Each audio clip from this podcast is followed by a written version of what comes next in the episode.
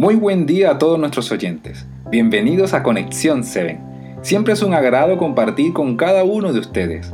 Hola Laura, ¿cómo te encuentras hoy? Muy bien Miguel, estar en Conexión 7 siempre será un agrado. Qué bueno.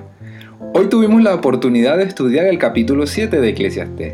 Cuéntanos, ¿cuál fue el versículo que más te gustó? El versículo que más me gustó fue el 12 del capítulo 7 de Eclesiastés, pero te pido que por favor me ayudes a leerlo.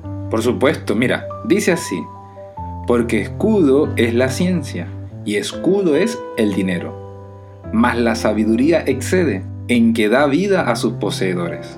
¿Podrías explicarnos un poco el versículo, Laura, por favor?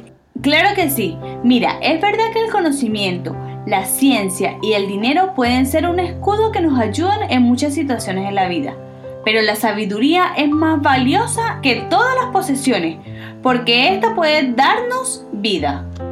Pero, ¿cómo la sabiduría puede darnos vida, Laura? Bueno, para eso tenemos que ir a la Biblia misma, en Proverbios 1.7, que nos dice, el principio de la sabiduría es el temor de Jehová.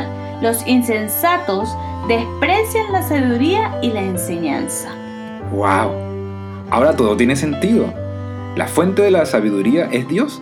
Si escuchamos sus enseñanzas, nos ayudarán a tener una mejor vida. Y junto con Cristo tendremos vida eterna.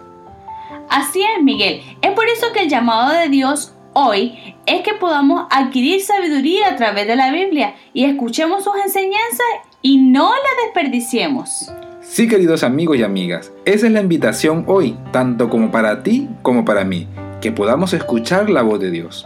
De verdad, qué espectacular la meditación del día de hoy. Lástima que ya se nos acabó el tiempo. Ya estoy ansioso de que llegue el día de mañana. Sí, Miguel, porque es que cuando pasamos tiempo meditando en la palabra de Dios, se nos pasa el tiempo rápido.